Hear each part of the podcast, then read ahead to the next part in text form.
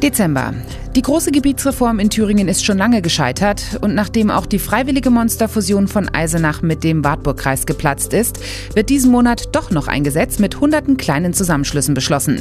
Jede vierte Gemeinde in Thüringen wird nächstes Jahr eine neue Struktur bekommen. Mit dem Gesetz reagiert das Land auf sinkende Einwohnerzahlen. Und aus sportlicher Sicht sorgt diesmal nicht Rot-Weiß Erfurt für Schlagzeilen, sondern Fußball-Drittligist Karl Zeiss Jena.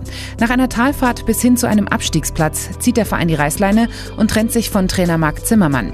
Sein Nachfolger wird der frühere U19-Coach des Karlsruher SC Lukas Kwasniok. Der feiert mit einem 1:3-Sieg beim TSV 1860 München den perfekten Einstand und beendet vorerst die sportliche Talfahrt vom FCC. Landeswelle Thüringen. Bester Rock und Pop. Landeswelle.